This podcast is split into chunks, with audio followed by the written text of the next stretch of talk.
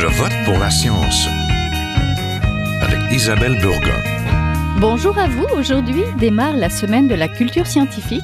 Elle célébrera les sciences du 16 au 22 septembre et particulièrement la recherche sur les océans cette année, cela dans tout le Canada. D'une mer à l'autre et durant sept jours, les bibliothèques, les universités, les musées et bien d'autres institutions vont proposer des activités, des conférences, des visites, des sorties de découverte d'organismes marins ou encore des lectures sur les océans. L'an dernier, ce sont plus de 850 activités qui ont été organisées par plus de 300 partenaires dans 200 villes canadiennes. Lancée par Jesse Hildebrand, cette initiative est supportée par le Conseil de recherche en sciences naturelles et en génie du Canada et au Québec par l'organisme Sciences pour tous et aussi l'ACS, l'Association des communicateurs scientifiques. Cela nous pousse, à Je vote pour la science, à nous questionner comment se porte la culture scientifique au pays, particulièrement celle sur les sciences marines, comment la faire rayonner plus brillamment, et cela tout au long de l'année, et qu'en est-il du financement des institutions de vulgarisation des sciences en région, des petits musées? Recouvrant 70% de la planète, les océans et ceux qui y vivent vous intriguent, et tout comme la recherche scientifique qui s'y déroule et aussi la culture scientifique? Alors restez avec nous.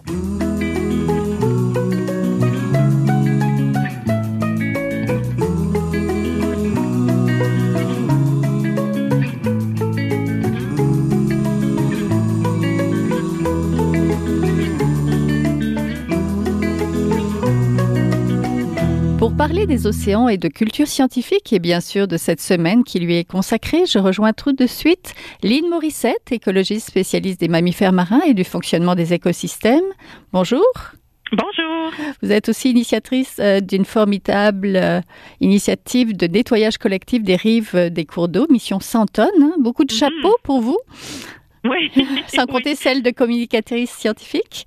Oui, ben c'est important en conservation, ça passe nécessairement par la, euh, la, la communication. Expliquez-moi pourquoi vous avez accepté de participer au lancement de la semaine de la culture scientifique. Ben c'est euh, cette semaine-là compte beaucoup pour moi.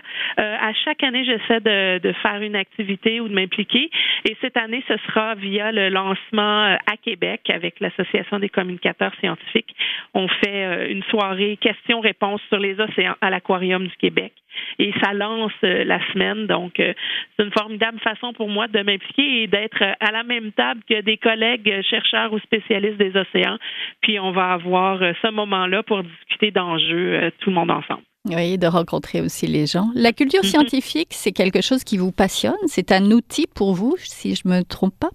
Oui, ben ça c'est une réflexion que j'ai eue il n'y a pas très longtemps parce que euh, de plus en plus de scientifiques euh, font de la vulgarisation et sont impliqués dans les dans les médias, dans leurs domaines respectifs et c'est excellent de le faire et c'est euh, c'est innovant aussi parce que c'est pas quelque chose qui fait partie de la formation ou du cursus standard lorsqu'on étudie en sciences. On n'a jamais de cours de communication scientifique, ce qui est une lacune selon moi parce que on a besoin que ces experts ces experts-là sortent de leur labo et puissent expliquer les choses au grand public. Mais c'est d'autant plus vrai pour les gens de mon domaine en écologie de la conservation où là, ça devient encore plus qu'un hobby et c'est vraiment une nécessité parce que la conservation, c'est l'art de changer les habitudes ou les comportements humains pour protéger la nature. Et pour faire ça, ça passe nécessairement par la communication. La communication est un peu le, le, le marketing de pouvoir protéger ces espèces-là ou ces environnements-là. Donc, euh, Là où, euh, là où dans d'autres domaines, c'est très noble et très louable de faire de la vulgarisation ou de s'impliquer en communication.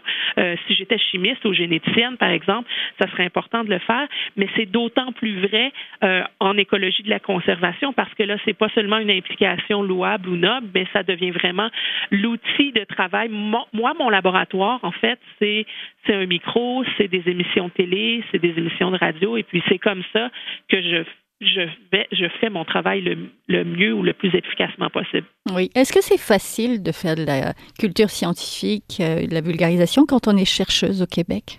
Ben non, c'est pas facile. Ben pour plein de raisons. Premièrement, au niveau euh, au niveau structurel, communiquer euh, au grand public, c'est complètement euh, euh, d'une façon complètement différente de ce qu'on apprend à communiquer en séance. Quand on écrit un article scientifique, il y a toujours une structure. Dans l'introduction, on fait une mise en contexte. Ensuite, on va aller vraiment décrire notre méthode pour prouver à tout le monde qu'on a la bonne méthode et qu'on a bien fait les choses.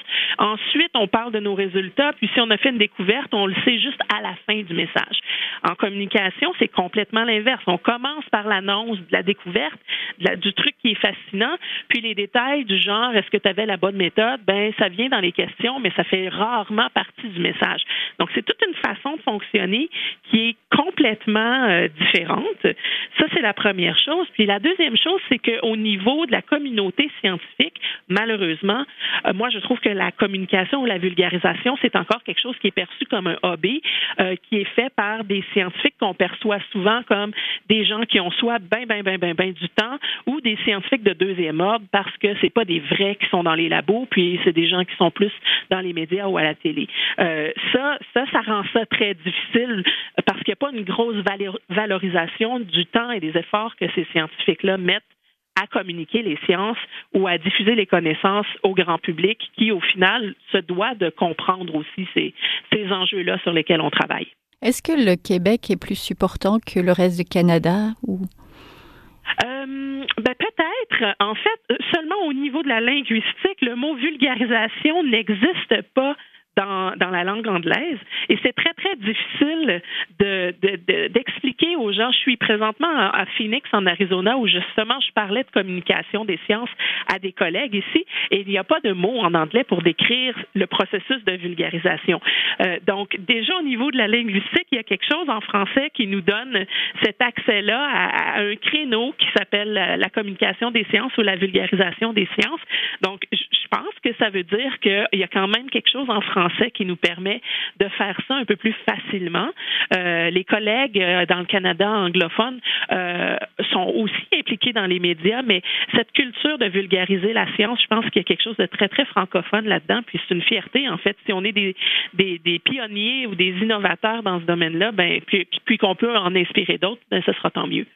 Quelle est la particularité de la vulgarisation de votre discipline? Est-ce que les océans sont comme l'astronomie un sujet de curiosité naturelle chez nos concitoyens? Ben, je pense qu'il y a un côté fascinant des océans et puis la vulgarisation devient importante à partir du moment où c'est quand même un, milieu qui est inaccessible. Comme vous le mentionnez, l'espace, c'est pas tout le monde qui a la chance de pouvoir y aller. Donc, on dépend pour connaître ces milieux-là, de gens qui vont faire le pont entre ce qui s'y passe vraiment et puis le grand public. Donc, ça passe par la vulgarisation et puis euh, dans, dans, des, euh, dans des écosystèmes ou dans des océans où on fait face à des très, très grands enjeux, pouvoir concevoir ça pour pouvoir faire face à ces, à ces enjeux-là puis trouver des solutions, il faut comprendre. Puis il y a le commandant Cousteau qui est probablement l'un des pionniers de la, vulgarisation ou de la communication de ce qui se passe sous l'eau, euh, qui disait on protège ce qu'on aime et on aime ce qu'on connaît. Donc pour pouvoir avoir envie de protéger quelque chose, il faut absolument que ça passe par l'éducation, par la vulgarisation, par la diffusion de. faut amener les gens sous, sous l'eau avec nous pour leur expliquer du mieux possible qu'est-ce qui se passe là-bas et pourquoi euh, c'est important de le protéger. Oui, justement, parlez-nous un petit peu des océans. Qu'est-ce qui se passe là-bas ou au fond des océans? Comment se ah, portent les océans? Ben, Les océans font. Le grand constat, c'est que tout ce qu'on les, océans font face à des très très grands enjeux globaux dont on entend souvent parler, euh, comme le changement climatique qui affecte la température de l'eau, le blanchiment des, euh, des récifs coralliens, l'érosion côtière, le niveau de l'eau de la mer qui augmente un peu partout, qui fait les communautés côtières sont à risque, la biodiversité qui est en déclin, euh, la surpêche, la pollution par le plastique. Ça, c'est des grands, grands enjeux dont on entend parler. Et souvent, ces enjeux-là sont tellement grands qu'on a, nous, un réflexe humain qui est très commun, c'est de se dire un peu être paralysé par l'ampleur des défis, puis se dire ah mais ça se passe ailleurs, donc euh, je vais je vais essayer de pas trop penser à ça parce que c'est c'est pas chez nous. Le, le plastique c'est dans l'océan Pacifique et tout ça. Euh, c'est vrai que ça a été décrit là pour la première fois, mais dans le cas du plastique, comme dans le cas de la majorité des grands enjeux environnementaux, il n'y a pas de ailleurs. Il n'y a aucun écosystème que moi je connais qui est protégé sous une cloche, une cloche de verre, puis qui peut prétendre que là-bas ça va bien. Euh, les, les, océans, c'est 70% de la, la planète et puis ça relie tous les continents du monde. Donc les mêmes problèmes sont présents partout, qu'on soit dans le Saint-Laurent, euh, dans l'Atlantique, euh, dans le Pacifique, en Antarctique. On on fait face aux mêmes enjeux partout, puis on peut plus se mettre la tête sous le sable puis se dire ah mais ça c'est un problème qui m'appartient pas, c'est ça arrive juste ailleurs. Oui, vous êtes une communicatrice aux multiples projets. Vous êtes aussi une militante écologique. Vous avez donc une initiative de nettoyage collectif des rives des cours d'eau, mission 100 tonnes, qui était mission 10 mhm. tonnes avant. Donc vous avez parti ça pas toute seule, mais comment ça avance ce projet-là? Ben, on, a parti ça l'année dernière, au mois fin du mois d'avril, avec un collègue qui s'appelle Jimmy Vigneux, qui se blasait, euh, qui, qui se qui se révoltait à un moment de juste voir des mauvaises nouvelles passer sur les médias sociaux, puis le seul pouvoir qu'il avait à ce moment-là, c'est de repartager son indignation par rapport à ces problèmes-là. Un jour, il m'appelle, puis il dit, moi, je suis tanné de juste faire partager des mauvaises nouvelles, je veux faire quelque chose de plus concret je vais ramasser 10 tonnes de déchets dans les cours d'eau du Québec, veux-tu m'aider? Et là, j'ai dit oui, évidemment. Puis ensuite, je me suis demandé dans quoi je venais de m'embarquer. Ça aura pris 75 jours pour ramasser 10 tonnes de déchets parce que plein de gens ont décidé de le faire avec nous. Et puis là, ben, on a dû changer de nom pour la mission 100 tonnes.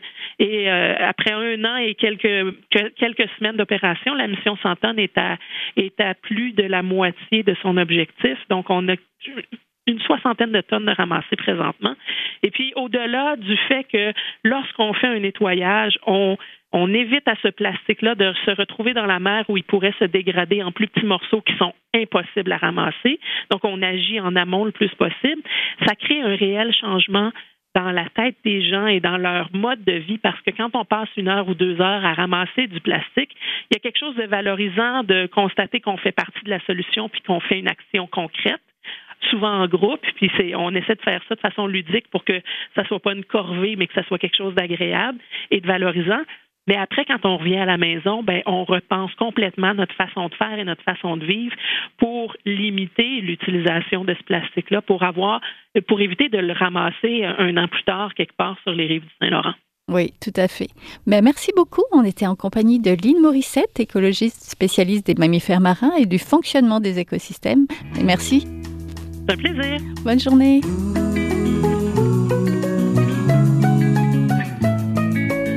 Vous êtes toujours à Je vote pour la science, là où la science rencontre la politique, une émission produite par l'agence Science Presse. Vous pouvez visiter son site internet au sciencepresse.qc.ca. Nous poursuivons notre découverte du monde marin. Nous parlons à présent au plongeur et photographe renommé Mario Cyr, un Madeleno qui n'a pas froid aux yeux et qui a fait découvrir à de nombreux petits et grands les merveilles des océans polaires. Bonjour. Eh, bonjour Isabelle.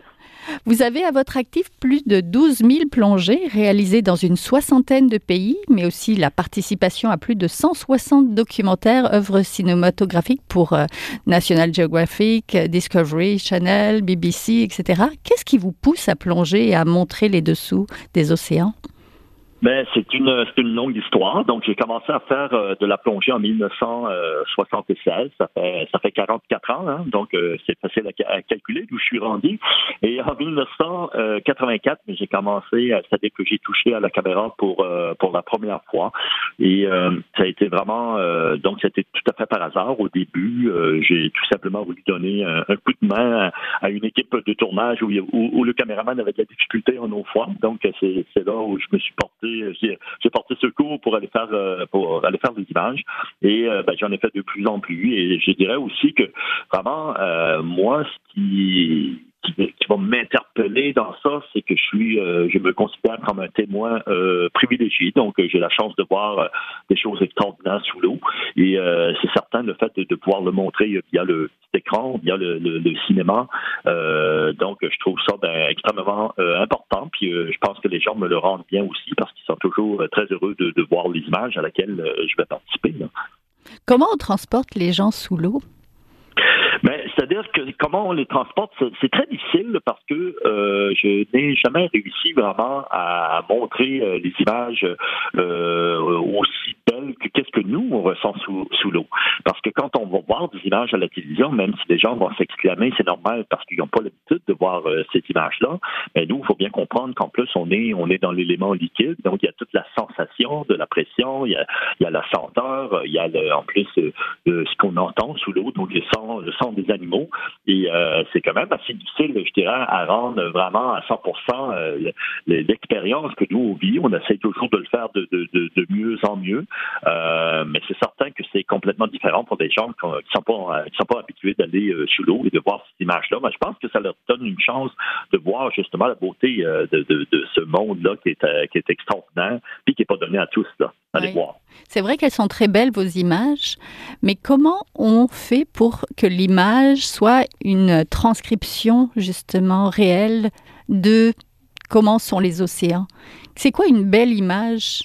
Parlante en fait ben, en fait, c'est ça aussi. Hein. Ça, c'est un dilemme parce qu'il y a des images qui sont un peu moins belles, euh, qui, vont qui vont montrer vraiment comment ça se passe dans l'eau.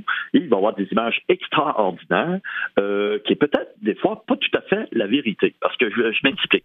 Mettons, si euh, on vient de faire un, qui s'appelle Odyssée sous les glaces, on est allé en Arctique, on est allé aussi à Ilulissat au, au Groenland. Et quand on plonge autour des icebergs, il y a comme une ceinture d'environ, je dirais, à peu près 50 mètres, où il y a énormément de vie. Donc, s'il y a énormément de vie, là, on parle de phytoplancton, on parle de zooplancton, on parle de petits poissons, ça veut dire que ça vient un peu euh, neutraliser la visibilité. On a moins de, de euh, vraiment, on voit moins. Donc, s'il y a des, je sais pas, moi, il y a des phoques ou il y a des belugas qui passent, ça va donner peut-être une image un peu moins bonne. Mais par contre, c'est ça, la vérité. C'est comme ça que ça se passe. Si on, se recule plus loin du 50 mètres, puis qu'on voit euh, justement un bilouga ou un phoque dans une eau complètement claire, euh, donc on peut dire que l'image va être plus belle, mais elle vient justement fausser cette réalité-là parce qu'il va se tenir plus près de la glace où il y a beaucoup de choses à manger. Fait qu'il faut, euh, je dirais, dans un, dans un double temps, de montrer au moins les deux comment, comment ça se passe avec, avec cette espèce-là, justement, quand il est dans son milieu où il passe le plus de temps donc à se nourrir ou euh, vraiment à voyager, ou, bien on choisit aussi de prendre des images un peu euh, dans l'eau claire, donc euh, où il fait juste de passer, mais au niveau, mettons, de la compréhension ou au niveau de la, vraiment du, visuel, mais c'est quand même un peu plus peut-être intéressant pour les gens qui vont, qui vont regarder la, la télévision comme telle. Oui, rappelez-nous le nom de ce reportage-là. Donc, c'est Odyssée euh, sous les glaces. C'est un reportage, euh, euh, c'est un documentaire que j'ai fait en, 2018 et qui présentement a, juste passé du côté de l'Allemagne, donc sur Arte, Arte, Allemagne. Oui, oui et qui va passer en France euh, ce samedi ici le 14 euh, et euh, donc il va passer aussi à découverte le 13 octobre prochain donc avec avec Charles Tisser qui va en faire bien sûr la, qui va qui va décrire un peu qu'est-ce que c'est qu'on a ressenti qu'est-ce qu'on a vu et vraiment on fait on est autour de justement la disparition des glaces et les impacts que ça va avoir chez les mammifères marins là. Vous faites des belles images, vous faites aussi des conférences depuis longtemps. Aujourd'hui, vous nous proposez une expérience immersive, une conférence spectacle intitulée Mario Ciel, les yeux de la mer. Euh, expliquez-nous, que cherchez-vous à transmettre et expliquez-nous un petit peu cette nouvelle expérience? Donc, vraiment l'expérience des, des euh, ben, je dirais que des euh, vraiment des, des, conférences, des spectacles conférences, c'est d'amener le plus possible les gens euh, avec moi. Donc, leur montrer aussi comment comment j'ai commencé, comment mes premiers jours dans l'eau froide. donc, j'ai fait les premières images de morse dans l'Arctique en 1991. Ensuite, avec la première équipe aussi, où on est allé chercher des images d'ours polaires dans l'eau. Et on ne fait pas ça. Ça veut dire qu'on part pas de la maison, on prend l'avion, on arrive à un endroit, on saute dans l'eau et on va faire des images. Hein. Donc, il y, a, y a plein, il y a plein de préparation, euh, il y a plein d'appréhension, euh, il y a plein de peurs, euh, comment, comment on, on passe par-dessus ces peurs-là pour aller chercher euh, des images. Donc, c'est un petit peu ça que j'explique pour, euh, justement, pour que les gens comprennent comment on s'y prend pour aller faire ces images-là et aussi que des fois, ben, on peut être à un endroit où ça fait une semaine, du tiu, puis qu'on n'a pas encore une seconde de tournée, mais que quand on est prêt, une journée, il y a plein d'activités, de, il y a plein d'interactions, puis on peut faire 15 ou 20% du documentaire dans une journée. Mais ça, il faut être prêt. Et ça veut dire aussi, ça prend, ça prend de la persévérance, ça prend énormément de patience pour faire un métier comme, comme le mien. Oui, j'imagine. Ben, merci beaucoup. On était en compagnie du plongeur et photographe Mario Cyr et on mettra le lien justement vers cette conférence spectacle.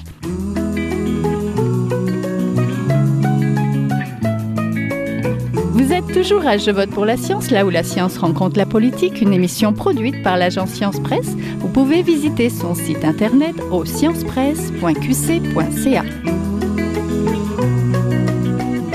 La culture scientifique des océans concerne aussi au Québec le monde muséal. Nous rejoignons à présent la directrice d'Exploramer, une institution muséale située à Sainte-Anne-des-Monts.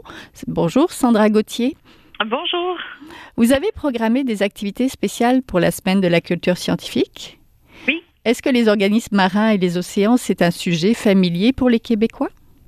Ben écoutez, euh, de plus en plus, je dirais, euh, quand euh, il y a une vingtaine d'années, on a ouvert les portes, c'était quelque chose qui était encore assez méconnu, mais euh, force est de constater que l'intérêt de la population euh, pour les sciences marines est de plus en plus importante et de plus en plus les gens s'intéressent. Nous, on reçoit un nombre croissant de visiteurs depuis euh, depuis euh, les 20 dernières années. On est en, en augmentation à chaque année. Donc, c'est une preuve pour nous que les gens s'y intéressent, qu'ils veulent savoir ce qui se passe. On en parle beaucoup dans les émissions euh, de vulgarisation scientifique aussi. Donc, c'est quelque chose qui devient de plus en plus important. Qu'est-ce que vous avez programmé pour euh, cette semaine des sciences? Ben écoutez, euh, nous pour cette semaine-ci, en fait, on a programmé une nouvelle activité qui n'est pas euh, offerte normalement. Exploramar vient juste euh, de mettre en place une réserve muséale à des fins euh, scientifiques. Donc, ce qu'on va faire pendant cette semaine-là, tous les jours à 10 heures chaque matin, on va faire des visites guidées de la réserve. Donc, par petits groupes, les gens vont pouvoir entrer dans la réserve. La, réserve muséale, en fait, c'est un lieu qui normalement est, est un peu le coffre-fort du musée si on, parle ainsi. Euh, et ça permet de voir comment travaillent les muséologues, qu'est-ce qu'on garde dans nos réserves et de voir tous les objets précieux que l'on conserve dans un, principe de, de transmettre euh, ces éléments-là aux générations futures. Oui, ça c'est un petit peu comme un cabinet de curiosité euh, du 19e siècle, du 18e siècle. Qu'est-ce que vous y montrez? Qu'est-ce que vous allez montrer? Bien, écoutez, nous, dans notre réserve, étant donné la mission de, de notre musée qui est dédiée à la biodiversité et à et à l'océanographie, nos objets sont principalement euh, des objets naturalisés, donc des, des, des êtres vivants qui sont décédés, qu'on a naturalisés, qu'on a préservés de différentes manières. Parfois, certains sont séchés, parfois certains sont dans, dans le formol, dans les alcools, euh, d'autres sont euh, sont, euh, euh, si on veut, euh, préserver de différentes manières. Là, si on pense par exemple à de la peau de phoque ou des choses comme ça, des fanons de baleine, là, ils sont tout simplement euh, entiers. Et on a aussi de l'équipement scientifique euh, qui a servi à, à, à, mettre en place les premières techniques d'océanographie. On a un bâti-thermographe, entre autres. On a des, différents équipements euh, anciens qui ont servi à l'océanographie. Donc, on va montrer tout ça. On a aussi des, des armes qui servaient à l'époque à faire la chasse au beluga euh, au Québec. Et donc, il y a un peu tout ça dans la réserve. C'est, euh, on a même quelques œuvres d'art là, qui nous ont été données dans un principe de, représenter la biodiversité aussi. Donc, c'est un peu tout ça. Il va y avoir un peu tout. Et puis, on vient de commencer aussi un alguier. Donc, euh, les gens vont pouvoir euh, observer comment ça fonctionne, comment on met en place un alguier. Donc, euh, tout ça, c'est très nouveau pour nous, mais ça va être aussi très nouveau pour la population. Oui, nous nous étions parlé dans une précédente édition de Je vote pour la science de financement des petits musées, des musées en région. On le sait, l'argent est le nerf de la guerre. Comment ça va de ce côté-là? Exploramer? Ben, écoutez, euh, ça, ça commence à bien aller. Euh, le financement, euh, la problématique n'était pas seulement pour les petits musées de région, mais c'était pour les musées de sciences en général. Euh, au Québec, il y avait uniquement trois musées de sciences euh, jusqu'à l'année dernière qui étaient financés. Euh, il y en avait neuf autres qui étaient officiellement reconnus par le gouvernement du Québec, mais non financés. Donc l'année passée, nous avons tous reçu la bonne nouvelle d'un financement ponctuel. Nous attendons au cours des prochains jours, prochaines semaines, des nouvelles concernant le financement de l'année en cours, encore pour un financement ponctuel. Puis on a des perspectives euh, un peu plus à long terme qui nous permettraient de, faire en sorte que euh, nos musées aient un financement récurrent, comme les autres institutions institutions muséales du Québec. Et, euh, et, voilà, donc euh, c'est quelque chose qui, euh, qui est en cours de route. On est optimiste par rapport à, à ce qui s'en vient. On a de la part du gouvernement une très bonne écoute. il y a même une personne là, qui est dédiée principalement à notre dossier. Donc, si on reprend un petit peu le, le, le, les nouvelles des 12 dernières années, là, on, on est pas mal dans ce qu'il y a de plus positif en ce moment. Là. Et avec le scientifique en chef, c'est aussi le support qui est présent. Monsieur Quirion est d'un grand support, effectivement. Euh, on en a discuté avec lui. On, l'a même rencontré euh, en 2018 euh, pour discuter de cette problématique-là. donc voilà, il est d'un support moral important, on peut dire. La semaine dernière, nous accueillons Alain Branchot, le directeur de la section Québec de la Société pour la Nature et les Parcs du Canada, qui nous déclarait qu'il faut parler aux émotions des gens pour les reconnecter avec la nature. Avec les sorties en mer, les cueillettes de poissons et la fourchette bleue, c'est un peu ce que vous faites, non? Oui, exactement. En fait, euh, on est on est directement dans ce que nous on appelle ici le tourisme scientifique euh, et, notre science à nous elle est marine. Donc euh, on, on reconnecte les gens directement avec la mer, avec les animaux marins. Notre complexité, c'est que les animaux marins sont ne sont pas facilement accessibles euh, pour euh, pour les gens. Euh, souvent, on voit la mer, on voit euh, l'onde, mais on voit pas ce qu'il y a en dessous de la mer, à moins d'être un plongeur ou euh, ou d'avoir un accès privilégié. Donc, c'est ce qu'on s'efforce de faire nous, donc à rendre accessible la biodiversité marine du Saint-Laurent et, et, les sciences qui euh, qui en, en découlent aussi. Donc, euh, on, on, essaie de différentes manières. Donc, il y a des euh, excusez-moi l'expression, mais il y a des activités qui sont plus soft, donc la visite du parc aquarium, entre autres, les activités au bassin tactile. Et puis, on a des activités qui vise un public plus informé, plus avisé, plus euh, avide de connaissances, comme nos excursions en mer et l'activité de cueillette de poissons où on amène les gens vraiment vider un filet de pêche euh, qu'on a installé là en bordure du Saint-Laurent. Donc, euh, juste à côté du quai ici. Donc, ces éléments-là sont plus importants en contenu scientifique et chaque fois, il y a un contact avec la biodiversité. Euh, c'est sûr que pour nous, c'est très important parce que euh, l'adage le dit, hein, quand on connaît quelque chose mieux, on peut mieux le protéger par la suite. Donc, c'est ce qu'on s'efforce de faire. Merci beaucoup. On était en compagnie de Sandra Gauthier, la directrice d'Exploramer, un musée situé à Sainte-Anne-des-Monts, justement, qui parle des sciences de la mer et qui reconnecte les gens avec les organismes marins. Merci. Merci. Voilà, c'est tout pour cette semaine. Je vote pour la science est une production de l'agence Science Presse, à la régie Daniel Fortin, à la recherche, à la réalisation de l'émission et au micro Isabelle Burguin. Pour écouter cette émission, nous avons des rediffusions au cours de la semaine au même poste. Vous pouvez l'écouter aussi en podcast sur le site de l'agence Science Presse. N'hésitez pas à la partager. À la semaine prochaine. Jin Hua est un chercheur typique de la bio